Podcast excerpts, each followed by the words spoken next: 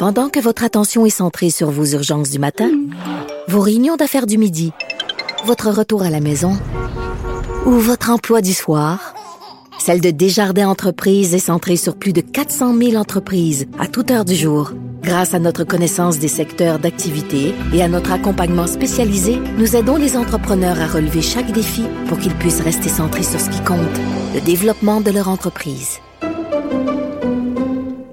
Cette semaine, ça fait 40 ans que les frères Stachny ont été présentés aux journalistes dans la ville de Québec. Ça fait longtemps, j'avais pas l'impression que ça faisait si longtemps. Euh, Peter, Marianne et Anton Stachny. Et on va en discuter avec Robert Laflamme, journaliste et auteur du livre Les Stachny. Bonjour, Monsieur Laflamme. Oui, bonjour, Jean-François. Il n'y a pas grand monde qui connaît ça mieux que vous, là, les Stachny. Vous êtes euh, tapé un, cours en accéléré. Oui, oui, à la fin des années 2000, quand euh, la proposition m'est arrivée, je me suis lancé dans ce projet-là, puis euh, au bout de trois ans, on a accouché d'un d'un livre, et puis euh, c'est ça, ça c'est on a appris beaucoup de choses euh, pendant ce, ce projet-là, puis ça a été très formateur, oui. Bon, là, là, je veux. Moi, je, suis très jeune, j'ai 44. Donc, quand tout ça est arrivé, j'avais 4 ans. Alors, évidemment, j'ai lu, je les ai vus jouer, mais j'ai relu un peu cette semaine à propos des Stachny et je veux que vous, nous remettiez dans le contexte. C'était une grosse décision pour eux de décider de quitter la Tchécoslovaquie. Pourquoi ils l'ont fait? Ils l'ont fait, euh, c'est peut-être en fait qui, euh, qui a pris l'initiative. Euh, L'équipe venait de remporter, l'équipe pour laquelle Peter, Anton et Marianne jouaient, venait de remporter le championnat de, de, sa ligue. Et puis, euh, faut, ce qu'il faut savoir, c'est que dans ces années-là, euh, en Tchécoslovaquie, parce que c'est comme ça que le pays s'appelait, euh, c'était euh, le régime communiste soviétique qui était en vigueur. Donc, les gouvernements emmenaient très large, c'était la répression, et puis la population devait se soumettre aux règles en vigueur dans, le pays.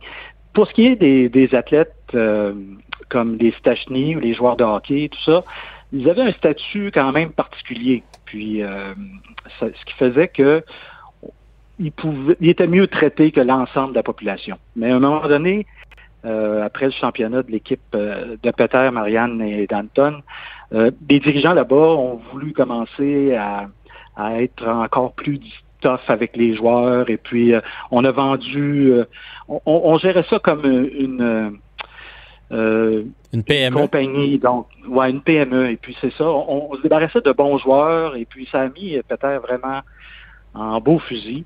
Et puis, c'est à ce moment-là que pendant l'été 1980, il a mûri le projet avec Anton de, de déserter leur pays à l'occasion d'un tournoi qui se déroulait en Autriche, euh, ouais, à Innsbruck. Eh oui, oui. Puis, puis euh, il n'y avait pas la possibilité de faire comme aujourd'hui, parce que maintenant, il y en a des, Soviétiques puis des, euh, des Slovaques. Il y en a dans la Ligue nationale. C'était pas, c'était pas aussi facile à l'époque. Là, racontez-moi comment ça s'est passé.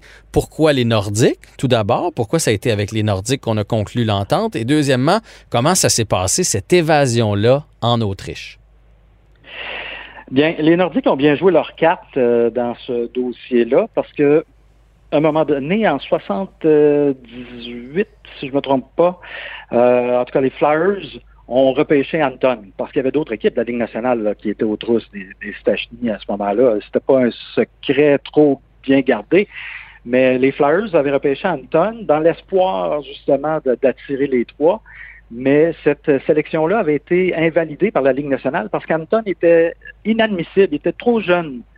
Hmm. Alors, on s'est comme gouré euh, du côté des Flyers, mais les Nordiques, l'année suivante, ont fait le coup. Euh, Gilles Léger était déjà sur le coup des, trois frères, puis euh, il a vendu l'idée à Marcel Aubu. Ça a été quand même relativement facile de repêcher Anton et puis après ça, euh, ça passerait le message aux trois frères que s'ils veulent venir en Amérique, bien, ce serait à Québec que ça pourrait euh, se faire euh, le, mieux. Et puis ça, ça, a bien fonctionné parce que les frères ont su l'intérêt des Nordiques à leur endroit.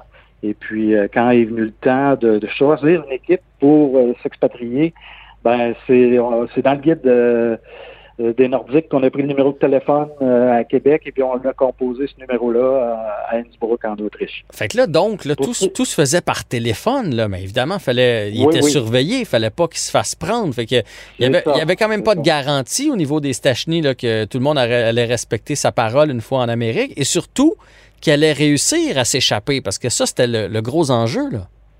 Oui, c'est le gros enjeu. Puis on a passé le coup de fil d'une cabine téléphonique à Innsbruck pour vous donner une idée.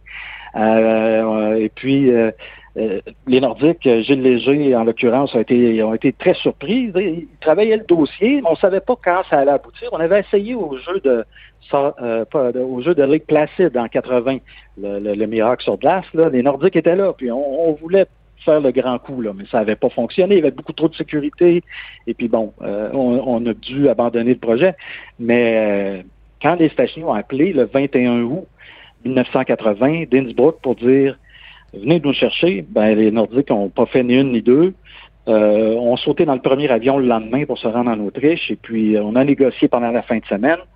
On a réussi à les sortir le lundi, non sans avoir l'aide de l'ambassade euh, canadienne là-bas parce que ça aurait pu brasser. Et puis les frères, pour se détacher de l'équipe, ont dû là, jouer euh, de ruse. Là. Et puis euh, après le dernier match dimanche soir, ils s'étaient donné rendez-vous à un endroit, Peter et Anton, parce que Marianne, malheureusement, n'a pas pu suivre ses deux frères à ce moment-là. Il a été mis un peu au parfum là, de l'évasion au dernier moment. Et puis son épouse et ses trois enfants étaient restés Bratislava à ce moment-là. Alors, euh, mais c'est ça, euh, il y a eu beaucoup de euh, d'actions qui, qui, qui a eu lieu là, de, pour, ce qui est de l'évasion à partir du moment où les frères ont quitté l'équipe et tout ça, mais ça s'est quand même bien passé. à l'ambassade canadienne, on, a fait savoir à Gilles et à, Marcel qu'il pourrait avoir des, pourrait avoir des, coups de feu d'échanger. Hmm. Il n'y en a pas eu. Mais euh, Parce que c'est ça, une fois, une fois, une fois qu'il était dans l'ambassade, il, était un peu protégé, sauf qu'en même temps, les Tchécoslovaques les cherchaient toujours. Là. Ils ne voulaient pas qu'ils s'en allent. Oui, ben, Peter m'a dit, moi, pour l'écriture du livre, que euh, lui, personnellement, et Anton se sont sentis en sécurité, justement, à l'ambassade, avant de se rendre à l'aéroport. On s'est rendu à l'aéroport en trombe, à bord de, d'auto de, de, faction là-bas de l'ambassade. Et euh, semble-t-il que c'était vraiment une course effrénée. Là. Euh, Anton euh, me racontait que on, heurtait les chaînes de trottoir, puis c'était là, on roulait à tombeau ouvert pour se rendre à, l'aéroport, mais ça faisait un peu rigoler Peter parce qu'à ce moment-là, il était convaincu que si le, le régime n'avait pas voulu qu'il quitte euh, on aurait déjà, on les aurait pas laissés euh, partir vers l'aéroport. Ça serait fait beaucoup, euh, ça serait fait avant, là, lors, du trajet entre Innsbruck et Vienne. Pendant ah. la nuit de dimanche, là, ça a été pas mal là que ça s'est joué. Est-ce que sa femme était avec lui à ce moment-là? Parce que sa femme était enceinte de huit mois. Elle aussi, elle voulait s'en venir au Canada. Ben en fait, quand euh, Peter a su que euh, les Nordiques s'en venaient, il y avait un autobus de partisans qui euh, partait de, la Tchécoslovaquie. Et puis c'est à ce moment-là qu'il a passé, qu'il a donné le feu vert à, Darina, son épouse, pour qu'elle joigne les partisans, qu'elle vienne justement en Autriche et puis pour qu'elle puisse quitter avec Peter et Anton. Et le pauvre frère Marianne, qui est demeuré en Tchécoslovaquie, j'imagine que lui a dû répondre de ses deux autres frères. J'ai même, lu que sa maison avait été mise sous surveillance. Oui, euh, oui, Marianne, euh, ça n'a pas été long, par contre, avant qu'il puisse euh, s'évader à son tour, mais il a dû tout orchestrer. Il a eu de l'aide quand même sur le plan financier des Nordiques et de ses frères mais euh, ça a duré dix mois quand même. Ça a été l'enfer pour lui et sa famille. Il était sous haute surveillance. Il a perdu ses privilèges au sein de l'équipe nationale euh, de la Tchécoslovaquie. Et puis, euh, il était devenu un paria là, mhm. dans son pays. Et puis, à force...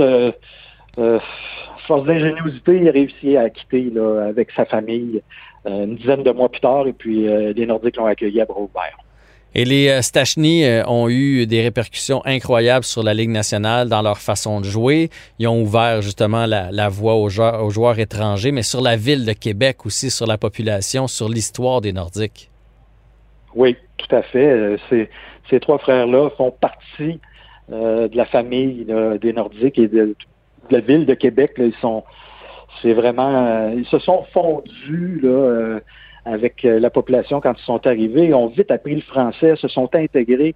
Euh, eux, ça leur faisait penser beaucoup à, le cachet européen de Québec, à, à leur pays. Alors, euh, ça, ça a été vraiment facile pour eux de s'intégrer. Et puis la population, ça a été facile pour la population de les, aimer. Et puis sont 40 ans plus tard, euh, ils font encore partie du portrait. Puis dans 50 ans, 60 ans, ça se transmet de génération en génération. Là, les, parents disent aux enfants comment ces trois-là ont joué un rôle important. Mm-hmm. Et puis euh, les enfants vont transmettre le message.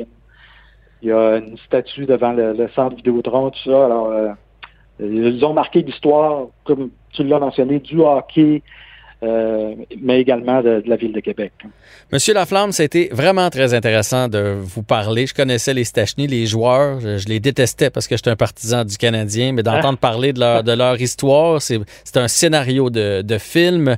Euh, ça a été très agréable et on rappelle donc que ça a fait 40 ans cette semaine, l'évasion des frères Stachny. Merci beaucoup. Merci à toi.